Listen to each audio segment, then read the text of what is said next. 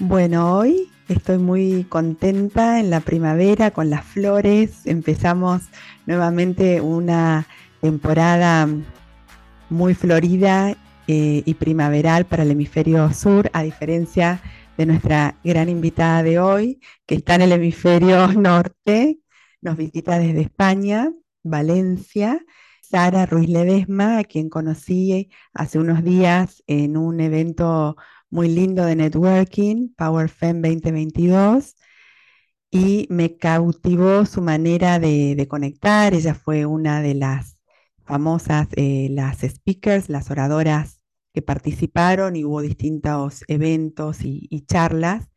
Y luego, obviamente, compré su libro, que acá lo pueden ver. Yo lo tengo en Kindle, porque acá en Argentina no me llegaba tan rápido desde España. Así que no tengo toda la parte colorida del libro, pero pude leerlo todo en, profundidad y estoy muy feliz de poder dar la bienvenida a Sara al podcast Actitud en Español. Bienvenida, Sara. Muchísimas gracias, Dolores, por esta invitación y bueno, muchísimas gracias a todas las personas que nos van a estar escuchando y que se tomen el tiempo, el ratito para eh, escuchar algo quizás diferente o quizás no, pero que siempre, siempre, siempre resulta en algún momento eh, nutritivo. Sí, me encantó porque eh, como traductora y como profesionales, independientemente del trabajo que uno realice, cuán importante es realmente este poder de las relaciones y el networking, que es el, tema de tu libro y también fue de tu charla. Y me gustaría que nos cuentes un poco porque todos hablamos de networking, pero ¿cómo realmente nos beneficia y qué significa hoy, en el 2022, esta, esta palabra tan relevante?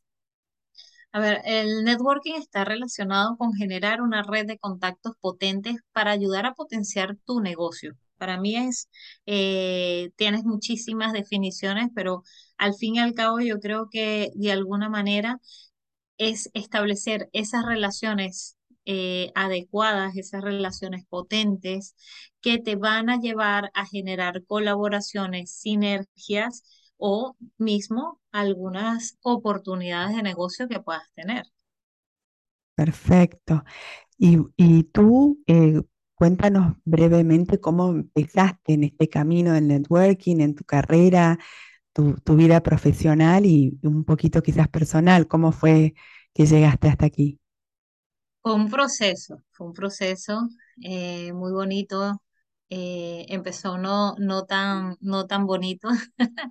Eh, yo soy de Venezuela y sabes que la situación de, de inseguridad allí pues es la verdad que importante.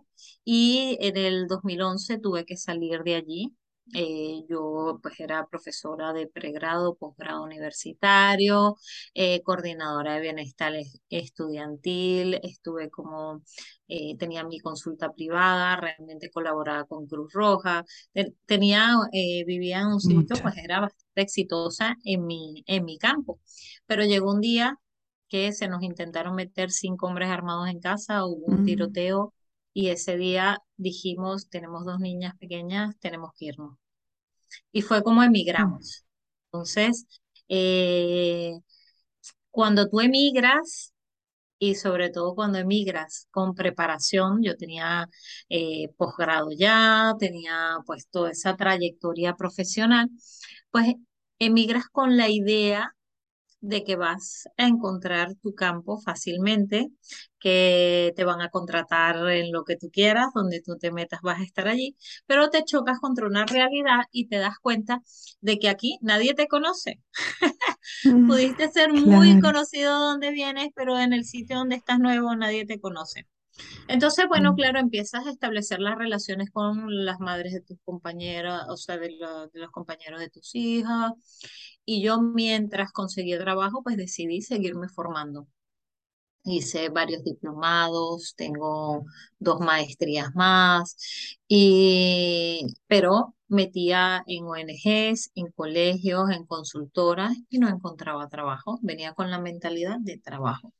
Entonces, un primero de enero, hace cuatro años, le dije yo a mi marido, le digo, mira, ¿sabes qué? Que yo este año trabajo Me da igual dónde, me da igual lo que sea, pero este año yo tengo que trabajar porque es que siento que me estoy como encapsulando, estoy, estoy dejando de ser yo por estar aquí eh, dejando de lado mis sueños. Y me surgió la posibilidad de trabajar con un equipo electromédico de alto standing. Empecé como coordinadora regional y dije, vale, me lanzo aquí. ¿Qué tal? ¿Cómo crees que fue el éxito que tuve? ¿Crees que estuvo exitoso realmente en un primer momento?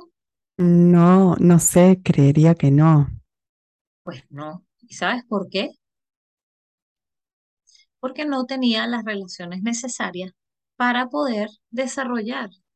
Una cosa es la venta fría y otra cosa es el establecer relaciones que te recomienden. Y fue como, como llegué a través de un amigo, le pregunté, mira, yo le dije, mira, yo necesito conocer gente. Y fue como llegué al mundo del networking. Me empezaron a presentar grupos y, y empecé en el grupo a hacer networking. ¿Y sabes qué? Fui súper exitosa haciendo networking. Conectaste con todo lo que te iba apareciendo, claro. ni yo me lo creo. No conecté nada.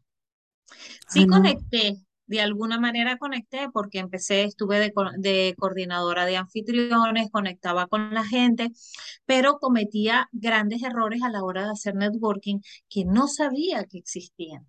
Claro, ¿Por porque qué? uno Porque, cree que conecta, pero no.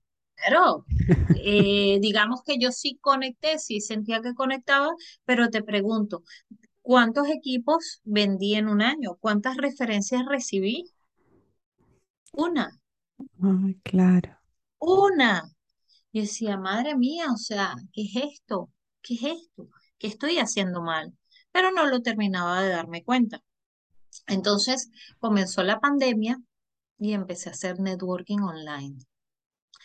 Y me metía en las salas y de repente me encontraba con personas que me empezaban bla, bla, bla, bla. Y yo hago esto y hago lo otro y hago lo de más allá, tal. Y yo había momentos que yo decía, vale, ¿y esto? Sinceramente, ¿a mí qué? ¿Sí?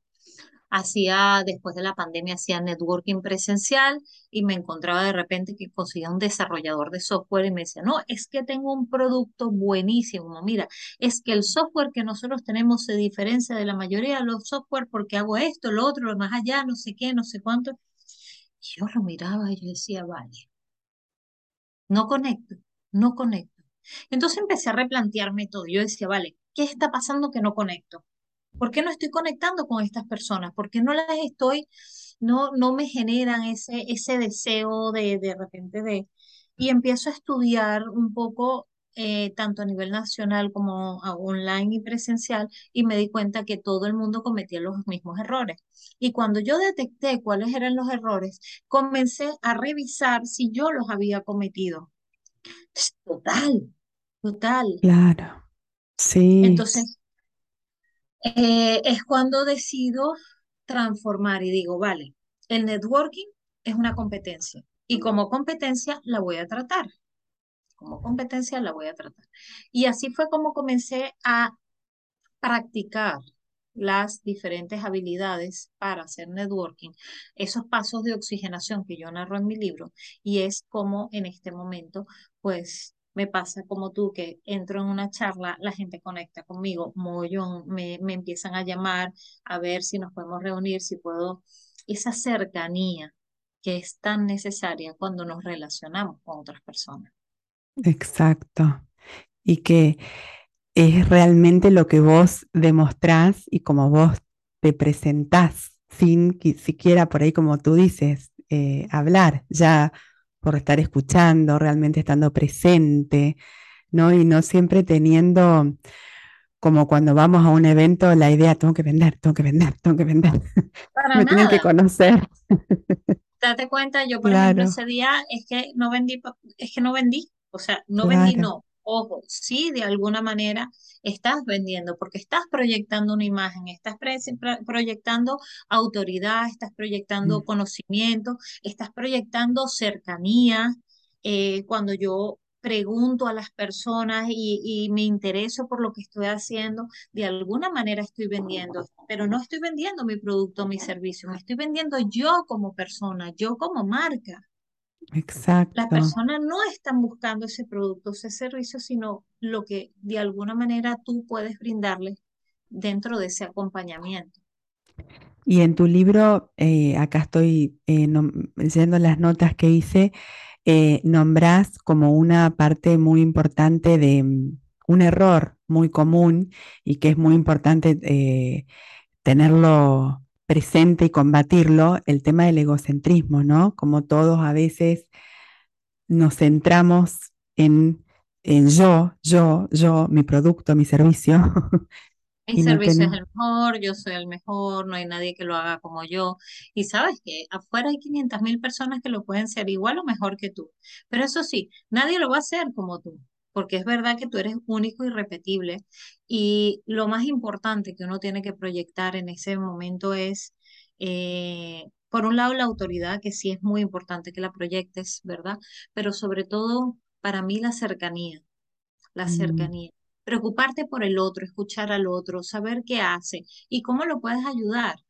Yo, yo le pregunto a las personas cuando le conozco, dime cómo te, cómo te puedo ayudar.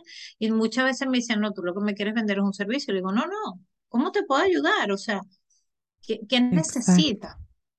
te necesitas a lo mejor algún proveedor, quieres que te presente algún proveedor o necesitas a alguien que te pueda ayudar a desarrollar tu proyecto o sencillamente necesitas una idea.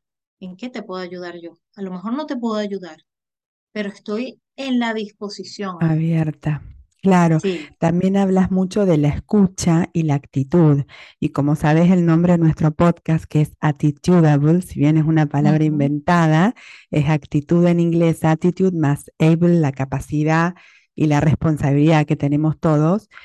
Contanos qué sugerencias nos das, obviamente que todos van a leer tu libro, pero qué sugerencias nos puedes dar para cuidar esta actitud y que, y que nosotros eh, no, nos no nos sorprendamos, no estemos dando actitudes, como dices, al otro que no queremos en realidad tener ni demostrar.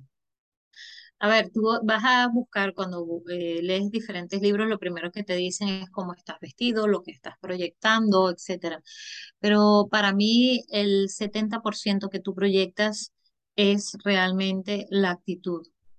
Eh, eres capaz de mirar al otro cuando te está hablando, mirarlo a los ojos, eh, preocuparte por él. Yo creo que la parte más, o sea, de verdad, de todas las cosas que yo en este momento puedo decir que me, parecen importantes, la más importante para tener una actitud adecuada es preocuparte por el otro, saber de él, porque sabes qué, Dolores, que yo eh, estamos tan acostumbrados, y cuando hablo de egocentrismo es eso, estamos tan acostumbrados a hablar de nosotros de quiénes somos, qué hacemos, qué hemos hecho, eh, hacia tata, y, contar todo el tiempo, todo el tiempo de nosotros, que cuando nos preguntan, oye, ¿tú qué haces? ¿Quién eres? ¿A qué te dedicas? ¿Cuáles son tus hobbies? ¿Qué te gusta hacer? ¿Qué te gusta comer? Descolocas a las personas, porque no están mm. acostumbradas a que se preocupen por ellas. Exacto. y, y, es algo que lo hacemos todos y, y, que, y que tenemos que transformar. De ese modo tendríamos relaciones mucho más auténticas, mucho más cercanas y te aseguro que se puede generar mucho más negocio de esa manera que cuando estás distante y mm. centrado en la importancia de lo que es tu proyecto y lo que tú vas a cambiar el mundo. Perdóname, tú no cambias el mundo, el mundo lo cambiamos entre todos. Exacto, sí. También todo lo que hablas de los pasos de oxigenación, que nombrás también en el libro, cómo, eh, cómo logramos tener ese networking que es el que, como tú dices, necesitamos y el que nos va realmente a ayudar a lograr lo que queremos.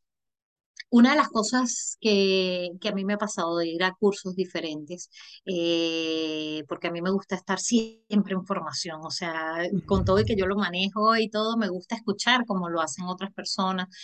siempre estoy con esa mentalidad abierta un poco de, de, aprender, ¿no? Y de las cosas mismas que, que sé, digo, mira, pues oye, de verdad que esto, esto no lo había eh, vuelto a repasar desde hace mucho tiempo, me parece interesante.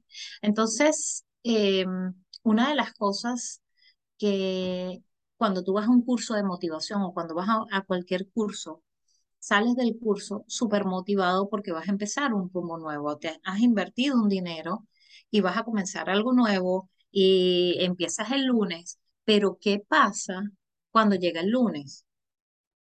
¿Qué pasa si tú no tienes ese paso a paso, ese cómo hacerlo? Generalmente te dan el qué y el para qué, pero nadie te enseña el cómo. Y de ahí surgen esos pasos de oxigenación. Viene eh, mi proyecto madre es Oxigena tu mente, que tiene que ver con esa descontaminación de creencias, de miedos, de esas limitaciones que nos estamos poniendo todo el tiempo y aprender a llenarnos de frescura. Entonces, de, de aprender a cómo hacerlo, y de ahí surgen esos pasos de oxigenación, porque yo decía, vale, ok, yo puedo decirle a la persona qué tiene que hacer, pero si yo no le digo, mira, primero, coge tu agenda, haz esto, haz lo otro, lo demás allá, que voy diciéndoles paso a paso, lo que yo hago, sin más pretensiones, a mí me ha funcionado, pruébalo tú y mira a ver si te funciona. Perfecto. Todos tienen que buscar ya el libro, está en Amazon, disponible en todo el mundo, en español y sé que también por ahí va a estar pronto en otros idiomas, ¿no, Sara? Sí, ya están, ya tengo la, traducción al inglés lista.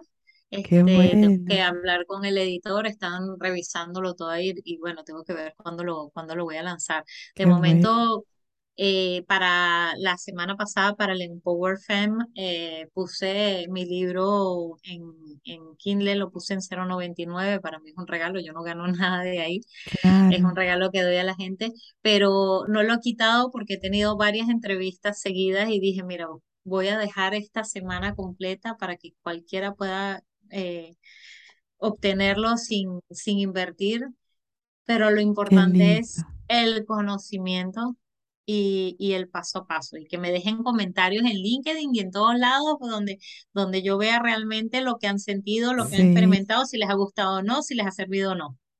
Sara, con tu nombre, te encuentran en LinkedIn, en todas las redes sociales sí, sí. y tu libro disponible. En Instagram estoy, estoy ahí trabajando porque quiero hacer una reforma del, del tema del, del, branding, ¿verdad? Estoy montada en eso. En, de todas formas, en Instagram estoy Oxigena tu mente con Sara. Pero bueno, cualquiera que se mete en Instagram se va a dar cuenta que realmente no es mi red. Eh, no, es mi red podemos todas pero sé que estás muy activa siempre en LinkedIn. en LinkedIn sí. Y como es la más red profesional. Te agradecemos muchísimo tu tiempo, todo lo que compartís, tu espontaneidad y naturalidad, que es lo que vos predicás y lo que vos eh, también transmitís. Y invito a todos a que lean su libro, es muy ameno, muy eh, útil, tiene eh, realmente consejos que uno los puede poner en práctica ya mismo y realmente poder cambiar este, no monstruo, pero esta dificultad que todos tenemos en algo que hacemos todo el tiempo, ¿no? Que es realmente relacionarnos con los otros y, y vivir en, en esta comunidad, ¿no? Sí. Pues gracias a ti, Dolores. Me encanta estar aquí, me encanta esta entrevista y, y lo que he disfrutado, porque como ves, disfruto mucho cuando me vas, me vas preguntando, es algo que, que creo que tenemos todos que, generar y que os cuento que también lo podéis practicar y salir desde el corazón, que es lo más importante. Muchísimas gracias. Gracias a ti de verdad, de corazón, y gracias a todos los que están escuchando este podcast. Muchas gracias, Sara.